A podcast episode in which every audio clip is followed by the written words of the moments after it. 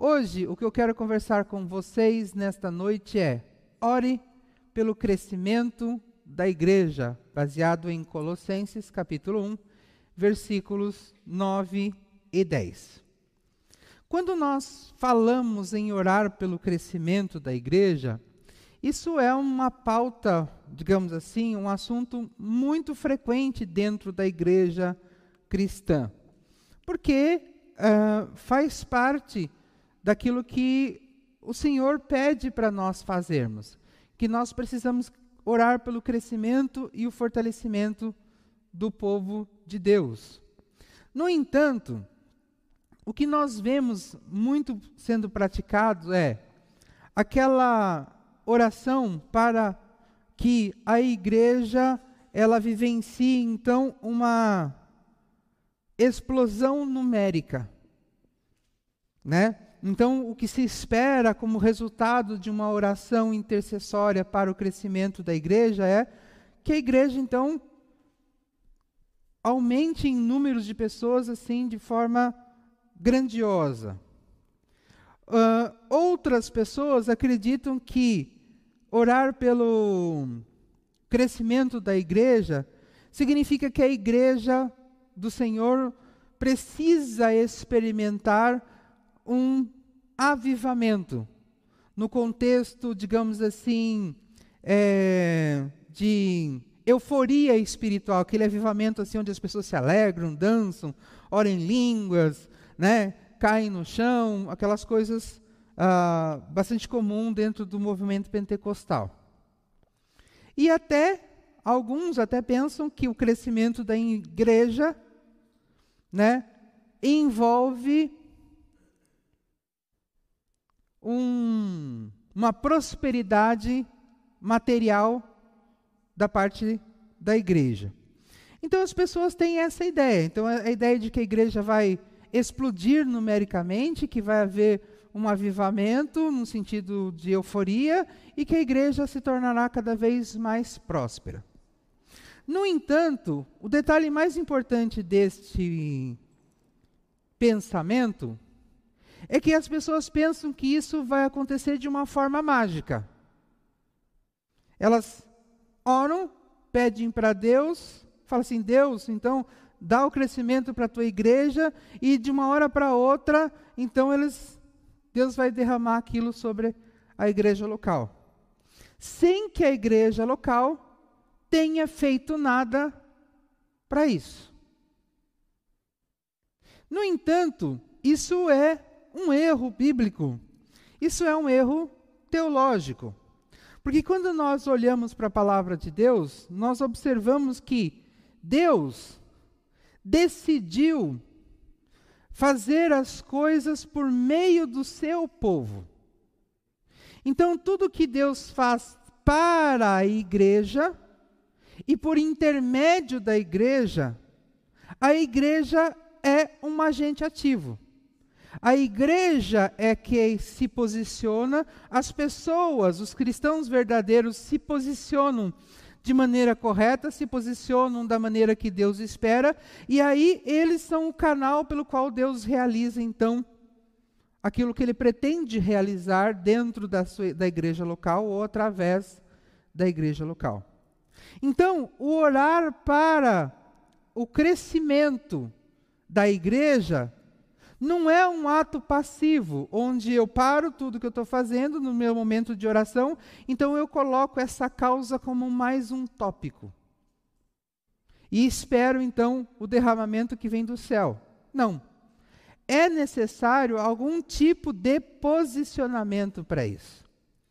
E Colossenses capítulo 1, versículo 9 e 10 diz o seguinte: Por esse motivo, desde o dia em que ficamos sabendo de tudo isso, nunca paramos de orar em favor de vocês.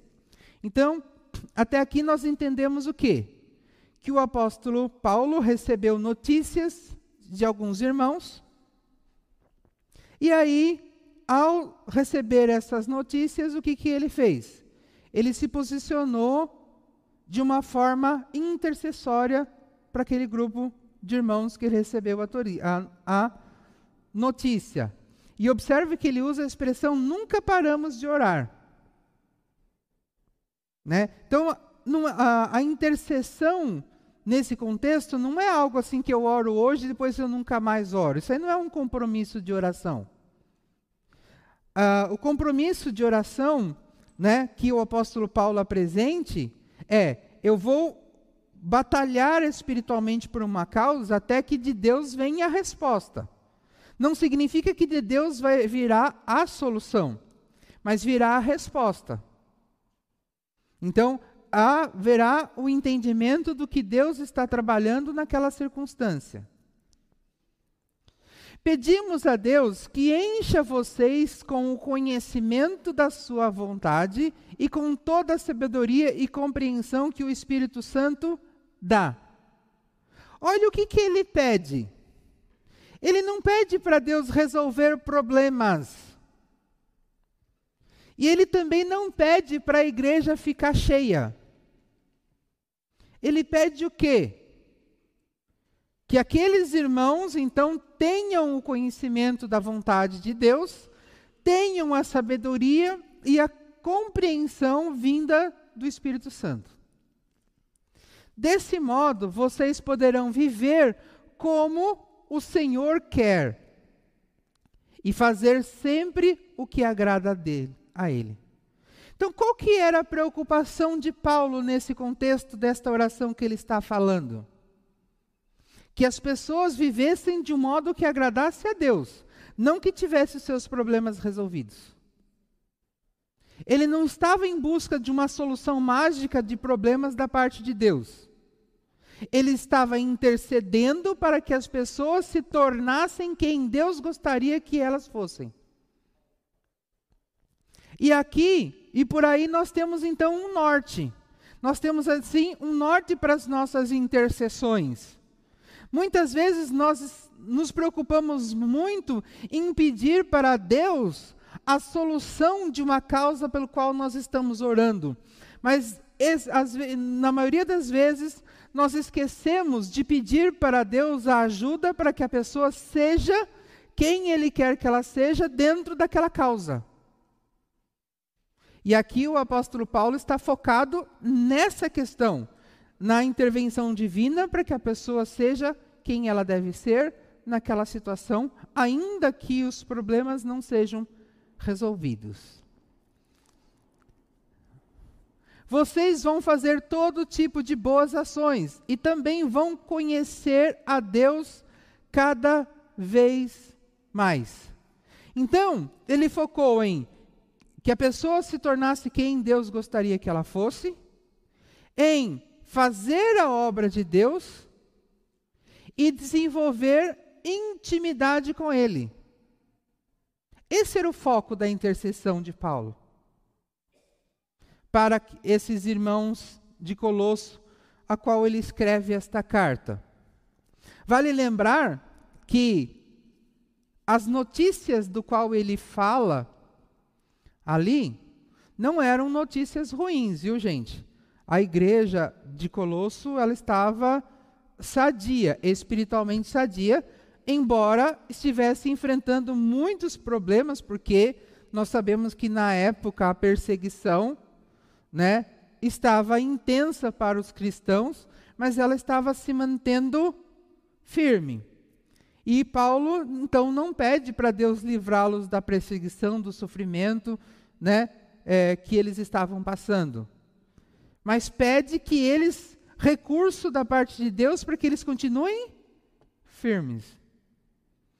Então, por quê? Porque o apóstolo Paulo, nós sabemos, ele tinha muito consciência de que a perseguição, a luta e o sofrimento por causa de Cristo era uma realidade que todos nós cristãos enfrentamos. Ou enfrentaremos mais cedo ou mais tarde. Por isso, o primeiro ponto que eu quero desenvolver com vocês essa noite é: mantenha-se informado sobre a saúde espiritual dos irmãos na fé e se posicione como intercessor deles. Baseado na primeira parte do versículo 9 apenas, que diz o seguinte: Por este motivo, desde o dia em que ficamos sabendo de tudo isso, de tudo isso, nunca paramos de orar em favor de vocês. E aqui nós vemos duas atitudes, dois exemplos do apóstolo Paulo que precisamos compreender, mas também precisamos copiar, digamos assim, precisamos imitar o apóstolo Paulo para que nós tenhamos a condição de assumir a nossa responsabilidade como cristão dentro do corpo de Cristo. E o primeiro exemplo, a primeira atitude do apóstolo Paulo que nós precisamos ter em mente, que precisamos assumir, é se manter informado sobre a saúde espiritual dos irmãos na fé. Então, nós vemos dentro da igreja as pessoas agirem com indiferença acerca dos irmãos. Eles dizem: ah, mas a vida espiritual e moral daquelas pessoas não é da minha conta. Na verdade, é da minha conta. Nós fazemos parte de uma igreja, nós fazemos parte de uma família. Se uma pessoa desta família adoece, o corpo adoece. Então é minha responsabilidade contribuir para a saúde espiritual da igreja, me mantendo saudável espiritualmente e ajudando os outros irmãos a se manterem saudáveis. Evidentemente que o apóstolo Paulo, ele se mantinha informado acerca da saúde espiritual da igreja, não com um tom de superioridade, querendo se sentir melhor. E também, né, é, não se posicionava com uma postura de juiz. O apóstolo Paulo, em nenhum momento nós vemos ele se portando como juiz, como alguém que está julgando a condição moral e espiritual dos irmãos na fé. Mas a postura de Paulo era de alguém que realmente estava preocupado com o rebanho. Era de alguém que realmente estava preocupado com a igreja. Por quê? Porque ele se mantinha informado e aquilo mobiliza e as notícias que ele recebia, sejam elas boas ou ruins, mobilizava o coração do apóstolo Paulo e ele se posicionava como um intercessor, como um guerreiro espiritual por aquelas vidas. Então, isso nós precisamos entender, que nós precisamos nos manter informados sobre a saúde espiritual dos nossos irmãos na fé, principalmente daqueles que fazem parte do nosso grupo pequeno e que fazem parte do nosso ministério. Mas nós precisamos entender, a exemplo do apóstolo Paulo, que nós não podemos nos posicionar como melhores ou como juízes desses irmãos. O motivo pelo qual nós precisamos nos manter informados acerca da saúde moral e espiritual de, deles, é porque nós estamos preocupados com a salvação deles. Assim como nós queremos ser salvos, nós queremos contribuir para que eles sejam salvos também. E isso começa com uma oração. Começa com, com a minha atitude de apresentar essas vidas em oração a Deus. E aí, o apóstolo Paulo, então, quando ele usa, nunca paramos de orar, até que de Deus, então, venha uma resposta. E, portanto, o segundo exemplo que o apóstolo Paulo nos apresenta nesse trecho do versículo, e que precisamos é, copiar ou imitar, é a disposição que ele tinha de se apresentar como intercessor do povo de Deus. Então ele trazia, ele não transferia a responsabilidade do povo de Deus para outras pessoas. Ele assumia a responsabilidade para si. Vale lembrar que o apóstolo Paulo está enviando esta carta, mas ele não era o pastor daquela igreja. Mas ele intercedia por aquelas pessoas, ele assumiu a responsabilidade espiritual daquela igreja e lutava por ela em oração como se ele fosse o próprio pastor.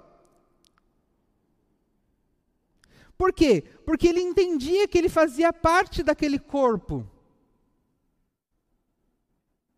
Então ele precisava garantir que o corpo se mantivesse saudável. Então nós precisamos ter esta compreensão também de que nós fazemos parte deste corpo. E nós precisamos assumir a responsabilidade dele para nós.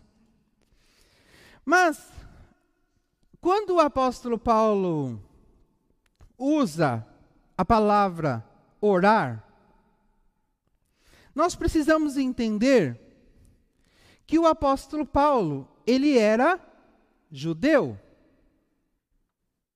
Então, o sentido do orar para o apóstolo Paulo não é o mesmo que nós temos nos dias de hoje.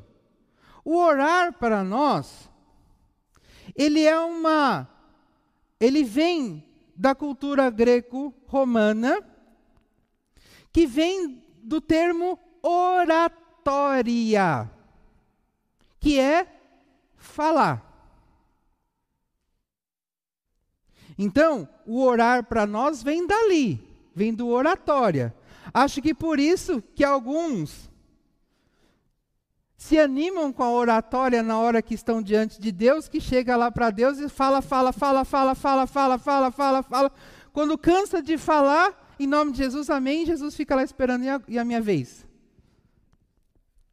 Acho que as pessoas se empolgam com essa ideia da oratória. Mas na prática, a gente pratica a oratória quando nós oramos. Porque nós não oramos com um conceito judaico de oração, que é o entendimento que o apóstolo Paulo tinha e é a maneira como ele se posicionava. Por sua vez, nós somos uma igreja cristã e a nossa fé é judaico-cristã.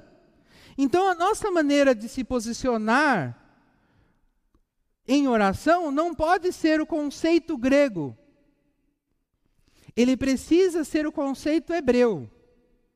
E para entendermos o conceito hebreu, vamos lá. A palavra hebraica traduzida como oração é tefilá. Tá? A palavra tefilá, ela ela é ela era usado no Velho Testamento tanto no contexto de oração, como também ela era usada no sentido de comungar, no sentido de se fazer comum. Portanto, no contexto de comunhão. Então, para o judeu, a oração e a comunhão se misturam.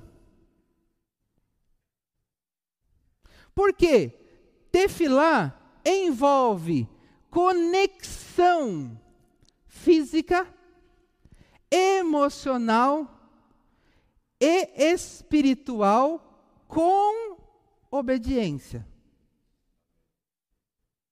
Portanto, para o hebreu, interceder por alguém envolve comprometer-se fisicamente, emocionalmente e espiritualmente com Deus e com a pessoa.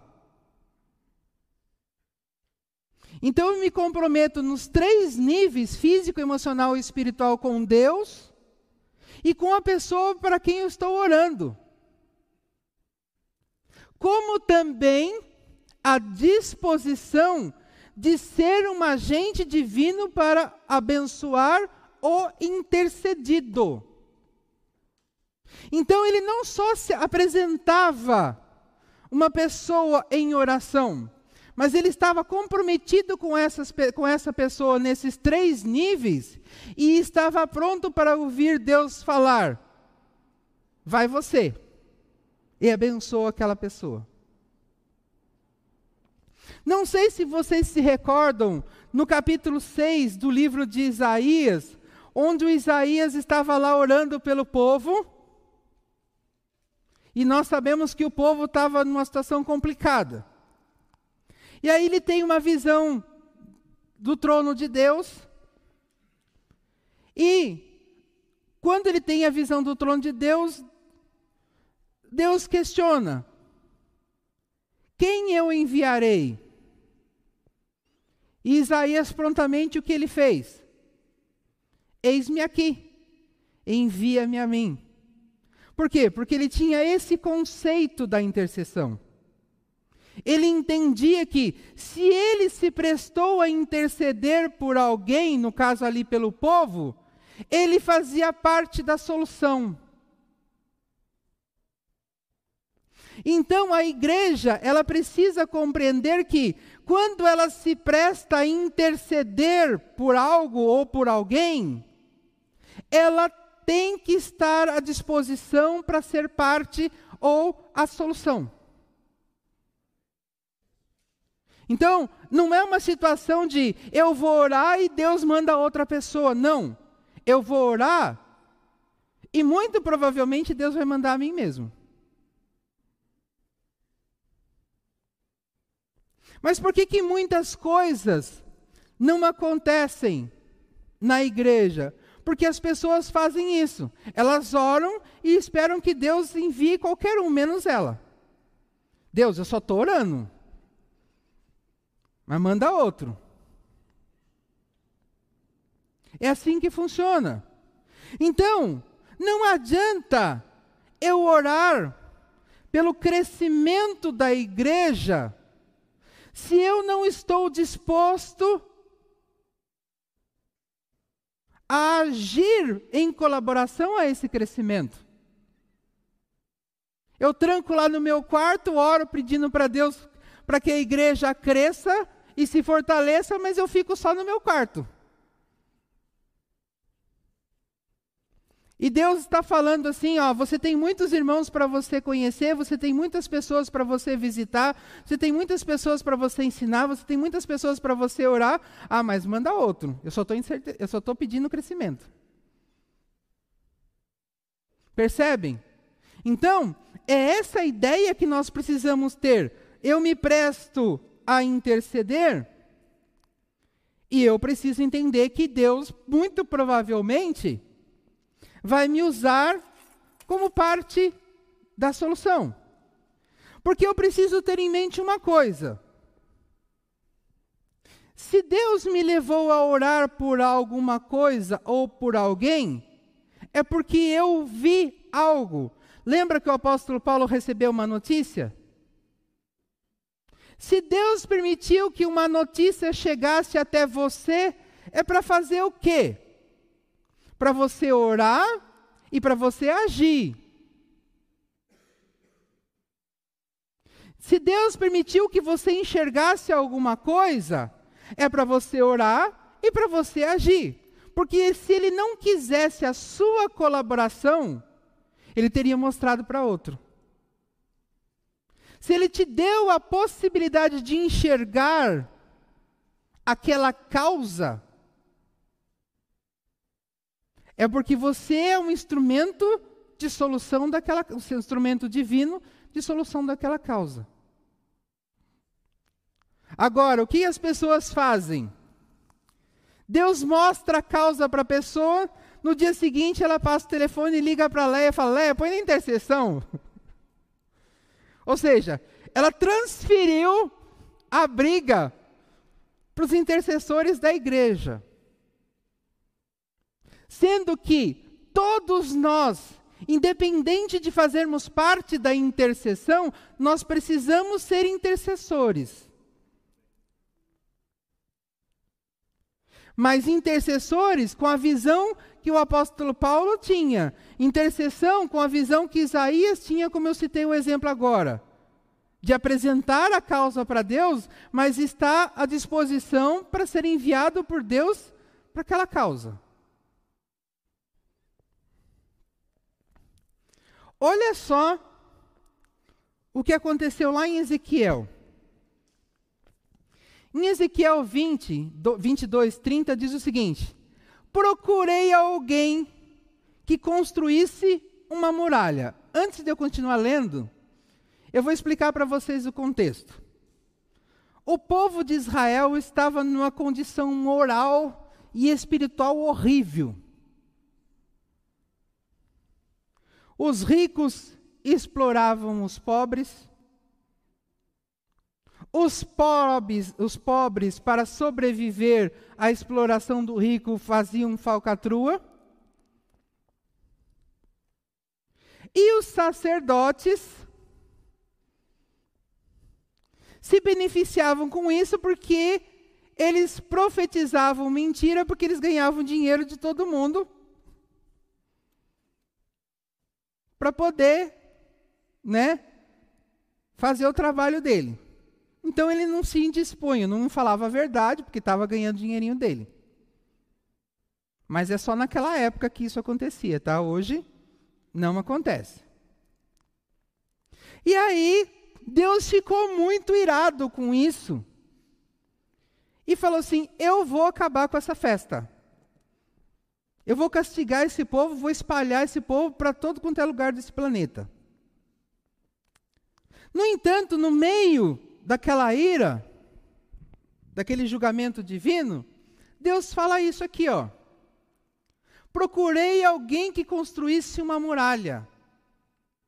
Ou seja, Deus estava procurando alguém que se apresentasse como um intercessor daquele povo. Alguém que ficasse nos lugares onde as muralhas desmoronaram. Ou seja, nas traduções mais antigas, ele diz assim: que ele procurava alguém que se colocasse nas fendas, nas brechas. Ele não encontrou ninguém que assumisse para si a responsabilidade espiritual de batalhar por aquele povo. Nós vemos lá atrás, antes disso acontecer, lá no período onde o povo estava no deserto, que às vezes que Deus ficava irado, Moisés se jogava na frente e cessava a ira de Deus. Moisés fazia isso, que Deus não encontrou nessa época de Ezequiel. Não encontrou ninguém que se colocasse na frente do povo. E que defendesse a terra a fim de que a minha ira não a destruísse.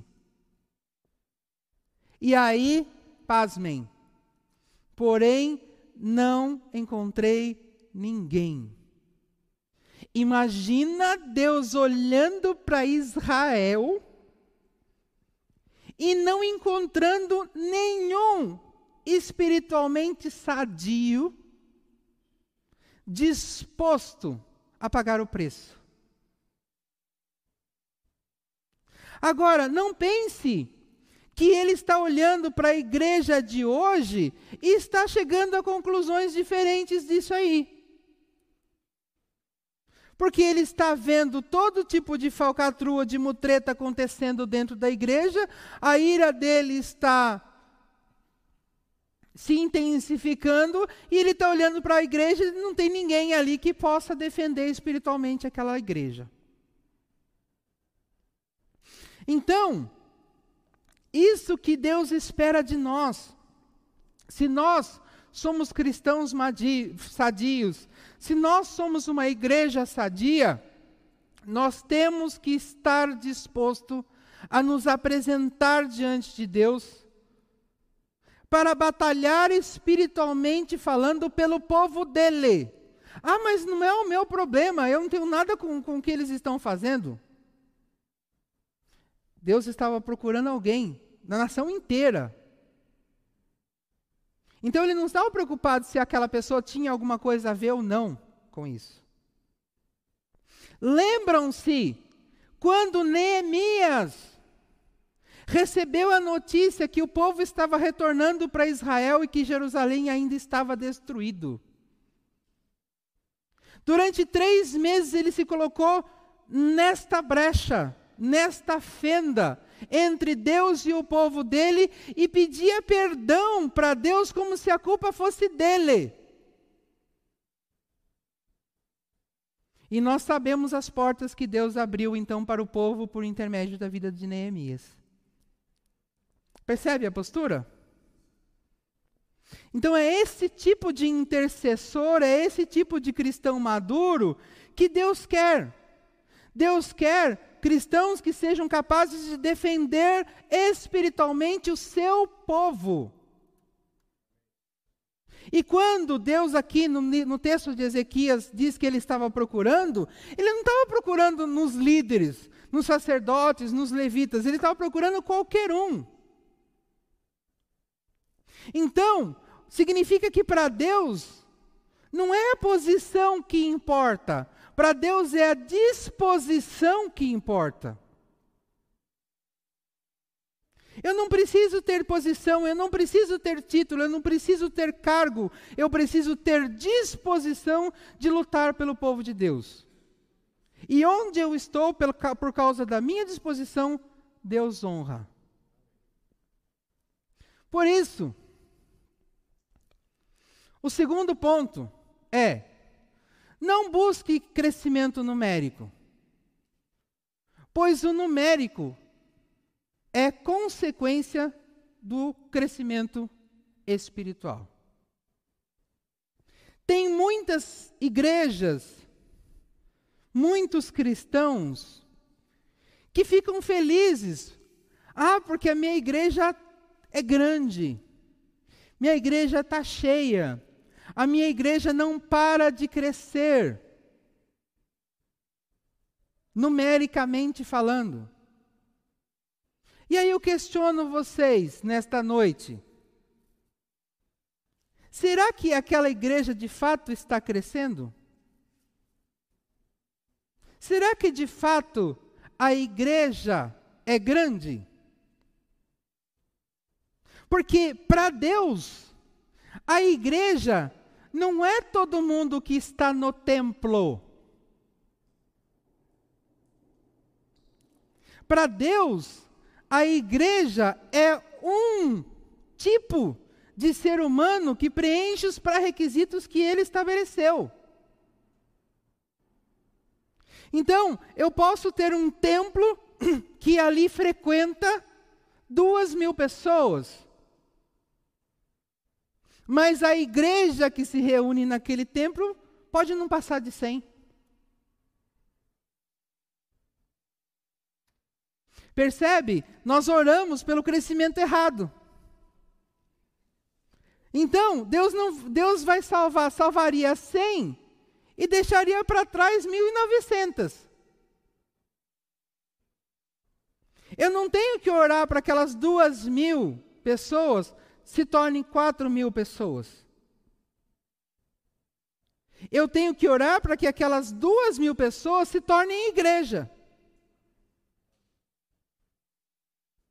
Porque se essas duas mil pessoas se tornarem igreja, elas trazem no mínimo mais outras duas mil. Então, o crescimento numérico é um desdobramento, é uma consequência de uma saúde espiritual na igreja.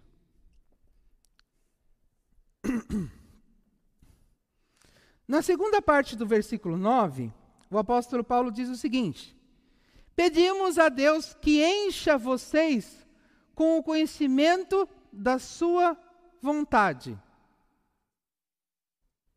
Esse termo, no original, significa propósito de abençoar, de Deus em abençoar. Então, o que, que o apóstolo Paulo está dizendo? que ele pedia para que Deus entendesse o propósito de Deus em abençoar alguém, ou que eles entendessem o que Deus deseja que fosse feito. Por quê? Porque Deus não faz nada aleatoriamente por fazer. Tudo que Deus faz tem um motivo específico por trás. Se eu entendo o motivo que Deus tem para fazer algo, eu oro, corretamente e a minha oração é eficaz. Se eu não entendo o motivo que Deus tem para realizar a sua obra, a minha oração é, é aleatória, baseado em conceitos que eu desenvolvi de fé, e como consequência, a minha oração é ineficaz, porque ela não está em colaboração com os propósitos de Deus.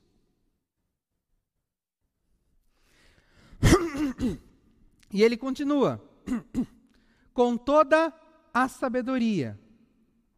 O que, que é sabedoria? A capacidade de compreender as circunstâncias com uma perspectiva de Deus.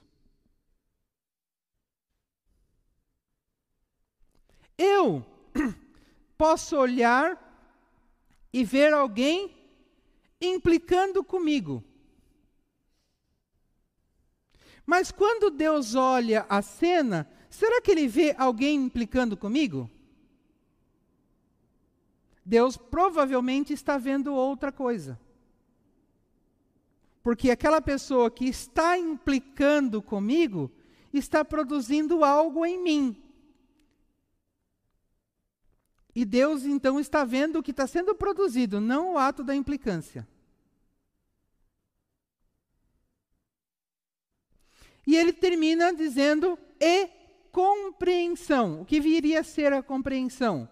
O entendimento de como agir, de como cumprir a vontade de Deus a partir da sua perspectiva.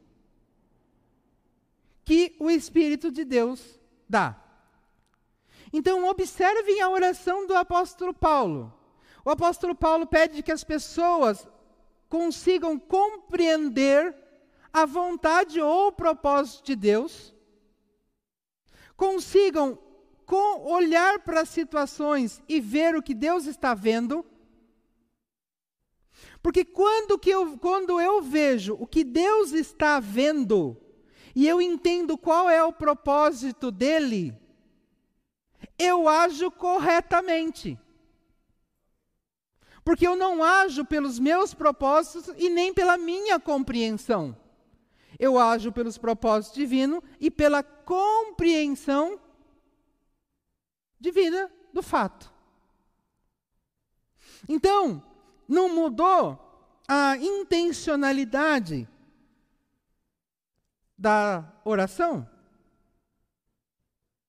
Então, Paulo, por isso que Paulo não, não pedia, Deus, resolve o problema daqueles irmãos.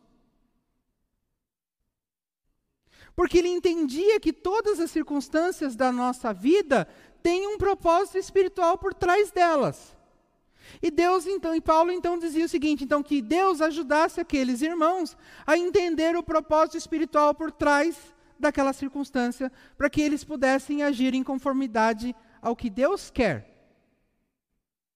Então, quando nós oramos por alguém, quando nós intercedemos por alguém, nós precisamos pedir para que Deus dê a capacidade da pessoa compreender aquela circunstância sobre a perspectiva espiritual, para que ela entenda como agir segundo a vontade de Deus naquela situação, e não para resolver problema.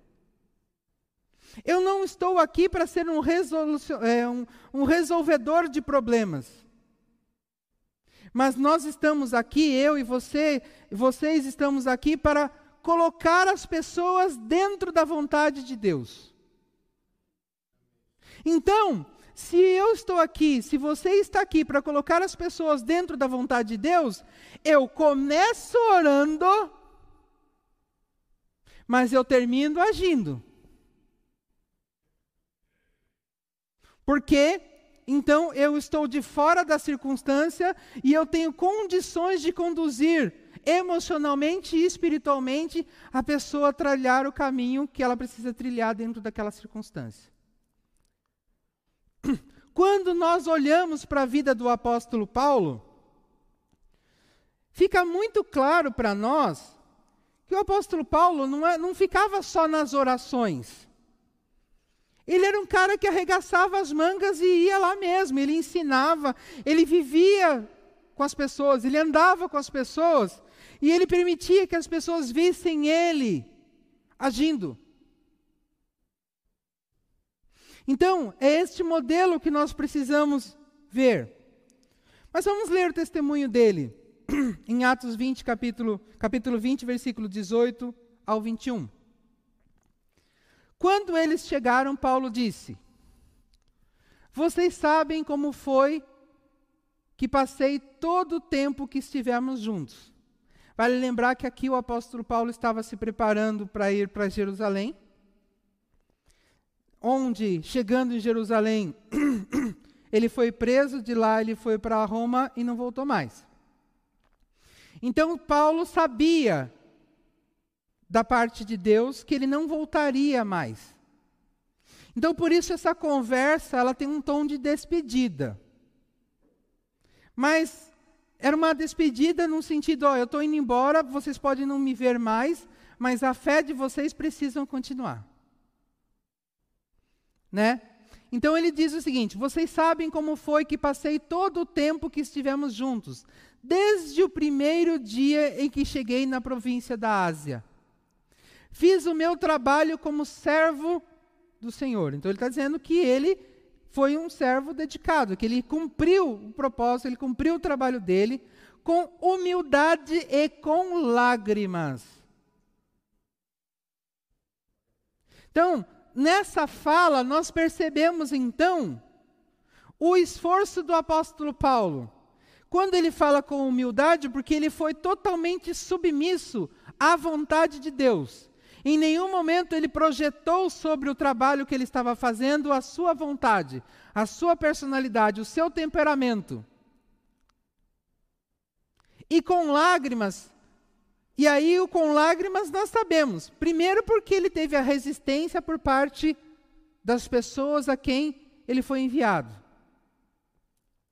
E muitos se perderam mas ele também teve muito sofrimento físico. Pensa no homem que apanhou. Pensa num cara que foi perseguido. Né? Em outra passagem na Bíblia, ele descreve todos os sofrimentos que ele passou. E isso, apesar dos tempos de, e, e isso, apesar dos tempos difíceis que tive, por causa dos judeus que se juntavam contra mim, Olha só quem estava perseguindo a religião. Porque a religião falsa não suporta a religião verdadeira. Porque a religião verdadeira tira o domínio que eles exercem sobre as pessoas. Os judeus, eles não estavam preocupados com a salvação das pessoas. Eles estavam preocupados que eles iam perder dinheiro.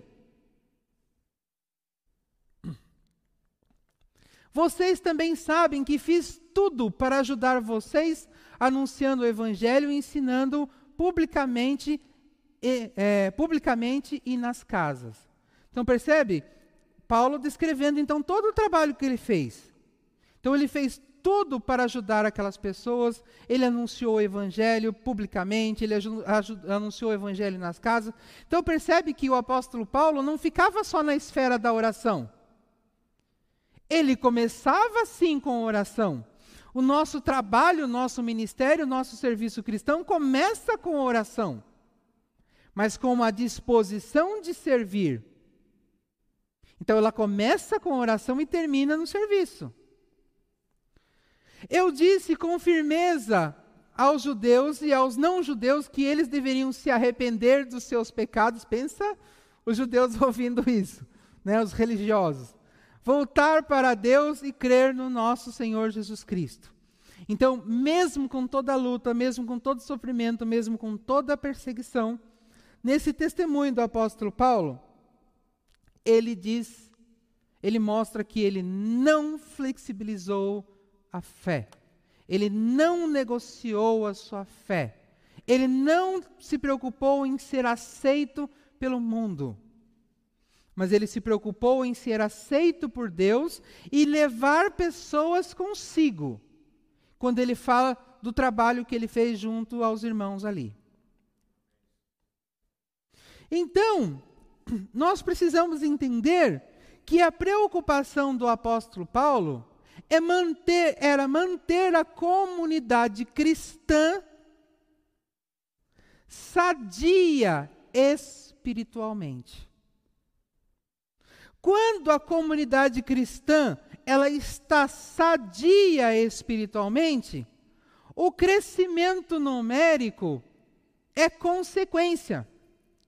Porque o crescimento numérico deixa de ser um esforço humano e passa a ser uma recompensa do Espírito Santo, porque o Espírito Santo tem prazer de trazer pessoas para um lugar espiritualmente sadio, porque é o lugar onde as pessoas serão cuidadas, pastoreadas e elas não se perderão. Observe em Atos capítulo 2, no versículo 42 e 47. No versículo 42 diz o seguinte: E todos continuavam firmes, seguindo os ensinamentos dos apóstolos, vivendo em amor cristão, partindo o pão é, juntos e fazendo orações. Então aqui você vê toda a lista de comportamento cristão sadio que eles tinham. Aí nos versículos 43, 44, 45 e 46, que eu não pus ali, ele descreve as práticas. Aí no 47 diz assim: louvavam a Deus por tudo e eram estimados por todos. Olha só. Eles louvavam a Deus por tudo. Alegrias e sofrimentos, perseguições, lutas, o que eles tinham, o que eles perdiam, eles eram capazes de glorificar a Deus por tudo. E isso fez com que eles fossem estimados por todos. O mundo olhava para aquele grupo de cristãos e não achava nada negativo naquele povo. Qual é a imagem que o crente tem na sociedade hoje? É essa? Não é. Porque o, a, a igreja de hoje negligencia isso.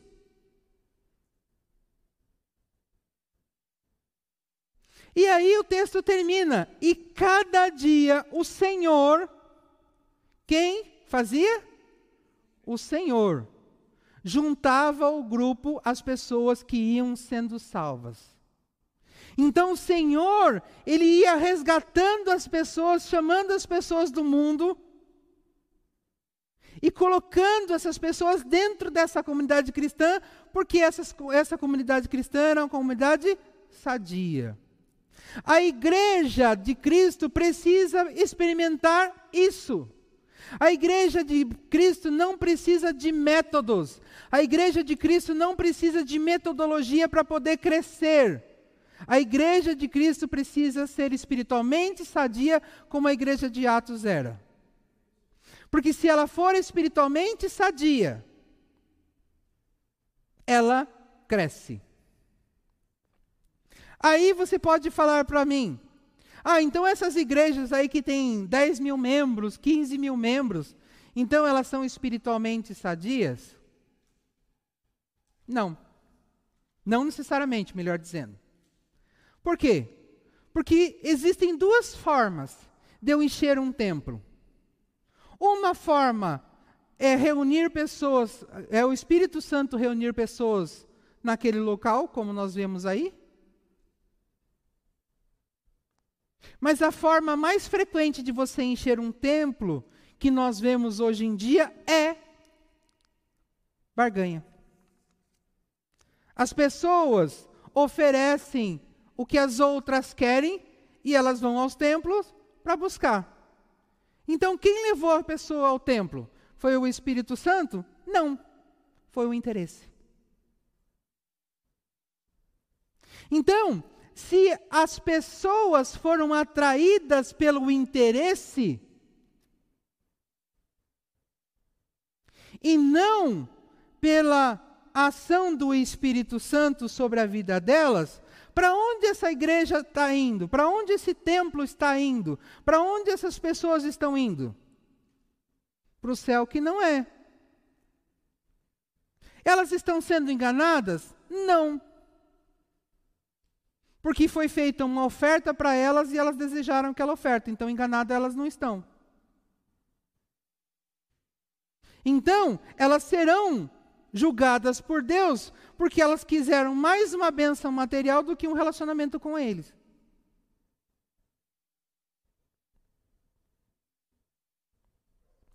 Então, se eu quero lutar pelo crescimento da minha igreja, eu preciso lutar para que a minha igreja experimente isso. E percebe, isso não é só ficar lá parado, trancado no quarto, orando, Deus abençoa, manda a gente para a igreja. Não. Eles faziam algo, eles viviam em unidade cristã, eles viviam em comunhão cristã, eles viviam num contexto de comunidade sadia.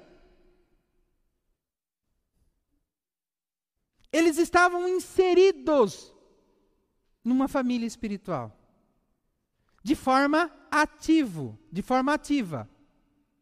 Não era só de, uma, de forma física. Ah, eu estou lá sentado na cadeira. Não, eles atuavam. Eles eram colaboradores, participativos do reino de Deus. Por isso, o terceiro ponto é: a maturidade espiritual agrada a Deus. Na primeira parte do versículo 10 do nosso texto base, diz o seguinte: Desse modo, vocês poderão viver. E a expressão que é traduzida como vocês poderão viver, nos originais ela significa conduzir a si mesmo ou se impor. Então não é uma ação que vem da parte de Deus, é uma ação que vem da minha.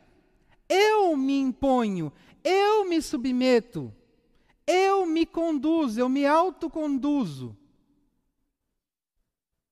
Do, como o Senhor quer. Então eu desenvolvo um estilo de vida de acordo com a vontade de Deus. E esse como o Senhor quer, ele dá a ideia de de modo digno. Então eu me imponho, me obrigo, me conduzo a viver de uma forma digna. Espiritualmente digna e socialmente digna. Percebe que no texto anterior que nós lemos, as pessoas eram estimadas por todos. Então não era só Deus que tinha uma boa opinião daqueles, daquelas pessoas, mas a sociedade também tinha. E fazer sempre o que agrada a Ele. O termo usado ali, no original, que é traduzido como agradar a Deus, é o termo sendo, a expressão sendo frutífero. Então, o que, que agrada a Deus? É uma pessoa frutífera. Então, vamos pensar um pouco. O apóstolo Paulo vem orando. Na oração do apóstolo Paulo, ele pede o quê? Ele pede que a pessoa tenha compreensão do propósito de Deus. Ele pede que a pessoa enxergue a situação com a perspectiva de Deus. E ele pede que a pessoa tenha capacidade, então, de cumprir o propósito de Deus segundo a perspectiva dele. Então, qual é o resultado? O resultado da oração do apóstolo Paulo é que a pessoa por, por, quem ele orava fizesse o quê? Se submetesse a esse estilo de vida. Por quê? Quando ela se submete a esse estilo de vida, ela se torna frutífera. Porque ela está exatamente na condição que Deus espera. Lembra? Qual é a condição que Deus espera? Estimado por todos. Por quê? Eu tenho que atuar na sociedade, atuar com as pessoas à minha volta. Como que as pessoas vão receber aquilo de Deus que eu tenho para oferecer para elas se eu não tenho crédito diante delas? Então eu preciso ter um testemunho digno diante de Deus, mas eu preciso também ter um testemunho digno diante das pessoas. Porque Deus vai me usar diante das pessoas. E as pessoas precisam olhar para mim e ver como alguém digno de oferecer algo para elas. Porque se elas olham para mim e me vê como sendo alguém com valores duvidosos,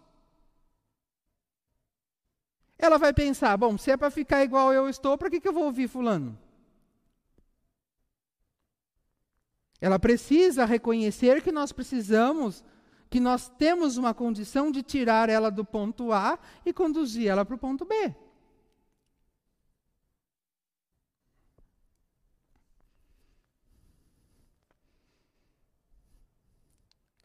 E ele usa ali, então, eu falei para vocês que, então, o que Deus espera é que nós sejamos frutíferos. O que é uma pessoa frutífera? Uma pessoa frutífera é uma pessoa que Deus pode usar para resgatar ou transformar outras pessoas. Então, eu posso dizer que a minha vida é frutífera se Deus tem me usado para resgatar ou transformar outras vidas. Se Deus não está me usando para resgatar ou transformar outras vidas, a minha vida não é frutífera. E aí eu tenho que pensar: por que, que eu não sou frutífero? Eu não sou frutífero por causa da primeira parte da oração do apóstolo Paulo. Porque eu não adquiri a compreensão dos propósitos de Deus para a minha vida, eu não aprendi a enxergar as situações da minha vida com a perspectiva de Deus, logo eu não sei como agir em função, de acordo com a perspectiva de Deus. Então, eu preciso voltar para o início, de buscar a compreensão do propósito de Deus para a minha vida. João, capítulo 15, versículo 4, um versículo bem conhecido por todos nós. Que Jesus diz assim, ó: "Continuem unidos comigo". Quando ele usa a expressão continuem unidos comigo, significa que não é uma imposição da parte dele. Ele não está me obrigando a continuar unido com ele. Mas ele está colocando diante das nossas mãos, dos nossos olhos, uma decisão a ser tomada. E eu preciso decidir continuar unido com Ele. E eu continuarei unidos com vocês. Então, se eu decidir permanecer unido com Cristo, Ele decidirá então permanecer unido comigo. Pois assim como o ramo só dá uvas quando está unido comigo, é, unido com a planta, assim vocês só podem dar frutos se ficarem unidos comigo. Então, se nós entendemos que o resultado final da intercessão do apóstolo Paulo é tornar pessoas frutíferas, significa então que o trabalho do apóstolo Paulo estava em ajudar as pessoas a terem uma vida de unidade com Cristo. E se nós temos que assumir a postura do apóstolo Paulo diante das pessoas que Deus coloca no nosso caminho, então significa que o resultado final da minha intercessão é me apresentar como alguém que vai ajudar aquela pessoa a se manter em unidade com Cristo.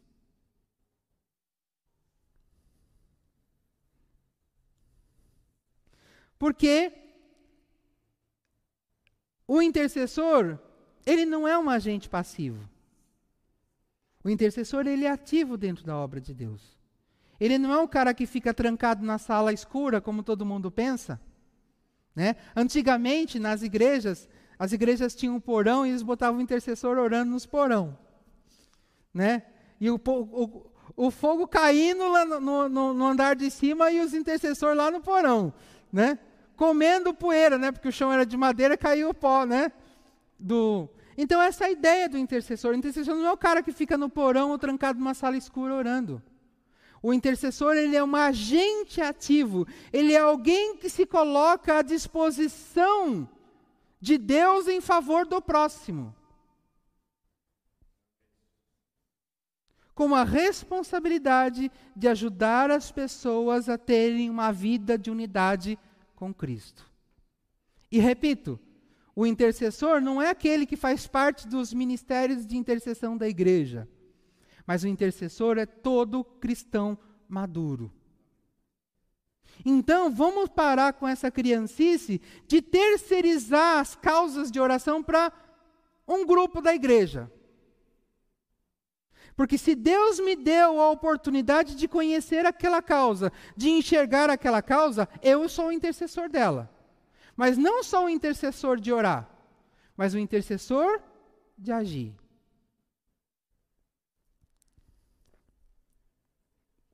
E por fim, não menos importante, maturidade produz utilidade e intimidade com Deus. Então, nós estamos vendo a construção de uma ideia através da oração do apóstolo Paulo. Então, que nós chegamos no versículo anterior a pessoa ter uma vida de unidade com Cristo e, como consequência dessa vida de unidade com Cristo, então, ela ser frutífera. Mas olha o que a parte B do versículo 10 do nosso texto base diz: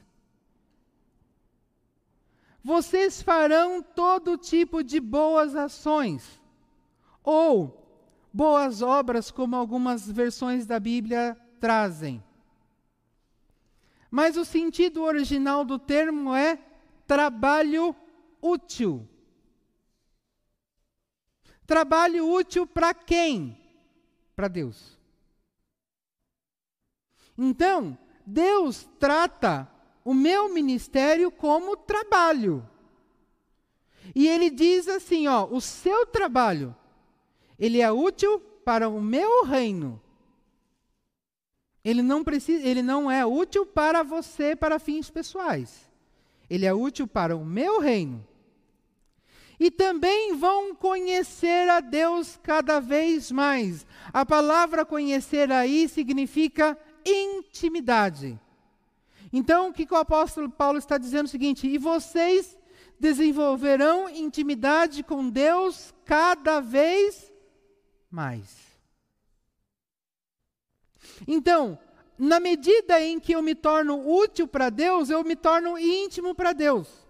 Ou, na medida que eu me torno íntimo para Deus, eu me torno útil para Ele. Então, uma coisa está relacionada com a outra. Não é possível desvincular intimidade de utilidade. Não posso ser útil para Deus se eu não for íntimo dele. E eu não consigo ser íntimo com Deus sem ser útil a Ele. Está relacionado.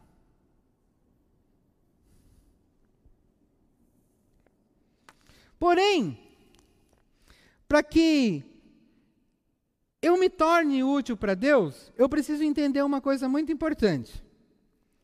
Segundo Timóteo capítulo 2, versículos 20 e 21, o apóstolo Paulo então envia essa carta para ele e diz o seguinte: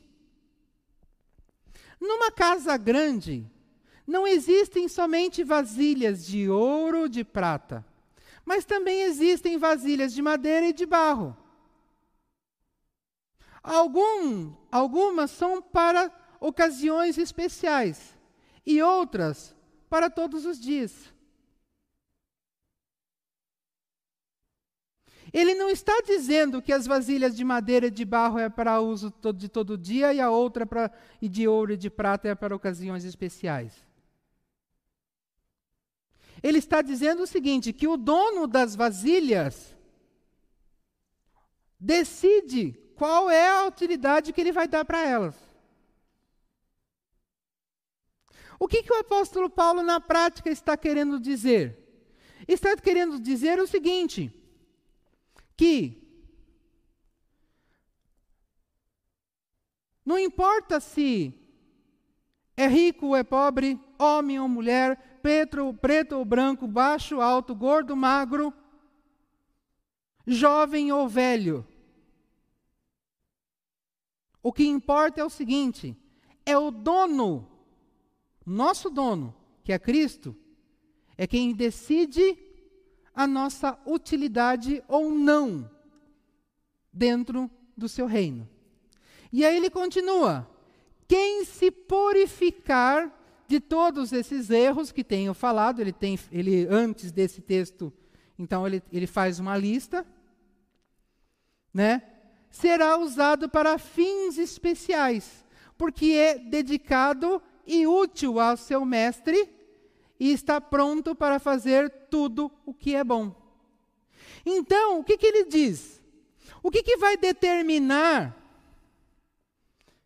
se eu vou ser tratado como uma vasilha especial ou não?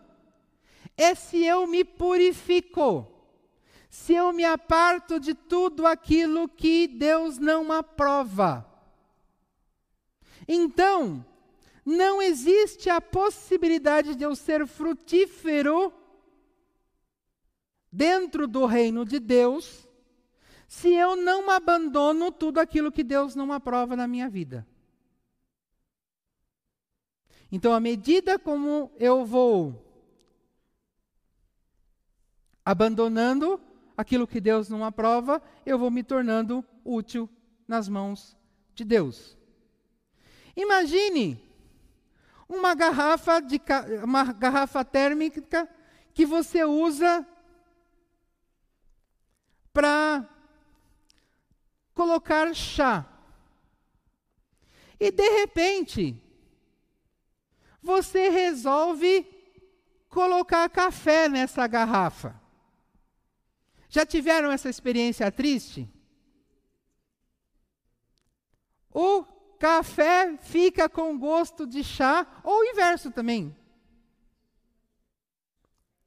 Para você poder mudar o que você usa na garrafa, você tem que passar por um processo de esterilização. É isso daqui que o apóstolo Paulo está falando. Você é uma garrafa de chá. E Deus quer botar café em você, só que Ele não pode, sem que você se esterilize, sem que você se purifique. Porque não dá para você servir a Deus com gosto de chá. Você precisa servir a Deus com gosto de café. Entenderam a analogia? É isso que ele está propondo. Então não tem como eu me tornar útil para Deus com sabor contaminado. Ou eu tenho o sabor de Cristo, ou eu tenho um sabor que não dá para tragar. Por sua vez, no texto base que nós lemos, ele fala também sobre intimidade com Deus. Percebe que para eu ser frutífero eu preciso me arrepender dos meus pecados e abandoná-lo. Agora, o que, que ele fala sobre intimidade com Deus? Cheguem perto de Deus e ele chegará perto de vocês. Então, ele fala a mesma coisa do versículo 10 que nós lemos. Se eu decidir permanecer perto dele, ele decide permanecer perto de mim. Só que ele continua dizendo: lavem as mãos, pecadores. O que, que ele está dizendo? Para você chegar perto de Deus, você tem que parar de praticar todos os atos imorais e impuros que você pratica. E ele continua: limpem o coração, hipócritas. Quando ele diz limpe o coração, hipócritas, ele está dizendo: pare de ter desejos imorais e impuros. Mudem, uh, fiquem tristes, gritem e chorem. O que, que ele está dizendo aqui? Que eu não consigo chegar a desenvolver intimidade com Deus se eu não estiver disposto a abandonar tudo que Deus não aprova, se eu não estiver disposto a rasgar meu coração, a me humilhar diante de Deus, reconhecendo quem eu sou. A primeira bem-aventurança diz: Felizes os humildes. Por quê? Por quê? Porque dele é o reino de Deus. Então não é possível entrar, eu acessar, eu ter direito ao reino de Deus se eu não passar por isso. E ele continua: mudem suas risadas em choro e a sua alegria em tristeza. Aonde que está a euforia que as igrejas estão esperando? O camarada, ele tem que ir para a igreja, ele tem que ouvir a palavra de Deus e sair dilacerado. Ele ouve a palavra de Deus e a palavra de Deus nos destrói, a palavra de Deus nos rasga. Como que eu vou sair em festa alegre? Se eu sair em festa alegre, porque a palavra de Deus não fez nada comigo. Porque não tem como eu ler um versículo da Bíblia sem que o versículo da Bíblia me confronte. Humilhe-se diante do Senhor e Ele os colocará numa posição de honra. E quando ele diz assim, e Ele os colocará numa posição de honra, Ele não está falando que Ele vai transformar você num líder. Ele está dizendo, eu vou torná-lo útil. Lembra do outro versículo que nós lemos, que fala de fazer tudo o que é bom? O que é honroso? Fazer o que é bom, fazer o que é digno, fazer o que é correto, fazer aquilo que é aprovado por Deus. Isso é honra. Não é cargo, não é título, não é patamar, não é status, não é dinheiro, não é reconhecimento. Então, eu preciso passar pelo processo de humilhação, eu preciso passar pelo processo de quebrantamento para que, que Deus me dê a honra de ser útil a Ele. Por isso, que nós busquemos compreender a vontade de Deus para as nossas vidas. Como também desenvolvamos a capacidade de compreender a vida com a perspectiva divina, como nós já comentamos aqui. A fim de que cumpramos a vontade de Deus de acordo com o que é esperado por Ele. Então é isso que Deus espera de mim. E é isso que Deus espera que eu ajude as outras pessoas a alcançar. Então eu começo orando, pedindo para que, que Deus conceda a oportunidade das pessoas experimentarem isso.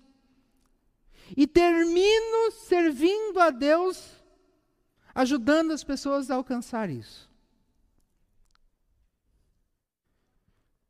Que nós compreendamos que orar pelo crescimento da igreja vai muito além de apresentar as causas para Deus mas também contribuir para que os irmãos desenvolvam o mesmo nível de maturidade que nós, que é o slide anterior que eu li com vocês. Para que possamos continuar crescendo juntos. Então, antes de haver um crescimento numérico dentro do templo, a quantidade de pessoas que fazem parte daquele templo precisam se tornar igreja. Porque não é frequentador de templos que formam a igreja. Mas a igreja é esse tipo de pessoa que nós meditamos nessa noite, que representa a igreja.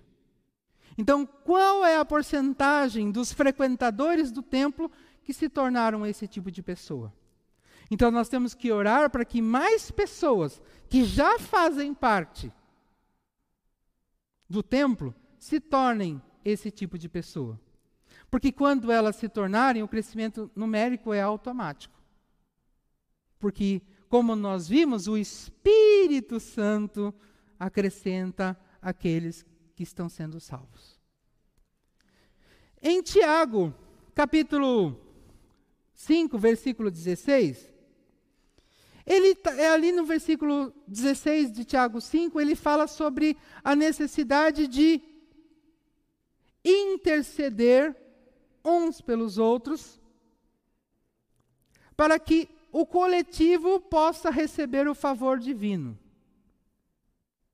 Mas a parte final desse versículo, eu penso que é a que realmente importa para nós nessa noite. A parte final desse versículo diz assim: a oração de um justo pode muito em seus efeitos. Porque ele vem falando, ele vem descrevendo o resultado da oração de uma pessoa. E aí ele fala, porque a oração de um justo pode muito em seus efeitos. Agora, quem é o justo? A pessoa que adquiriu a compreensão do propósito de Deus para sua vida, como nós já falamos, que adquiriu a compreensão da vida segundo a perspectiva de Deus, que acabamos de falar, e que por isso cumpre a vontade de Deus pela perspectiva de Deus, que acabamos de falar. Esse é o justo. Então a oração deste indivíduo pode muito em seus efeitos. Então, eu preciso entender que eu preciso ser um justo para que a minha oração seja eficaz no contexto que nós estamos falando aqui. Porque um justo não é o indivíduo que terceiriza a obra de Deus. O, in, o justo é aquele que está inserido no centro da obra de Deus. E por isso Deus honra a oração dele, porque ele está, ele está comprometido com o reino e não consigo mesmo. E é isso que eu entendo que é o pedido de Deus para nós nessa noite. E que Deus nos abençoe.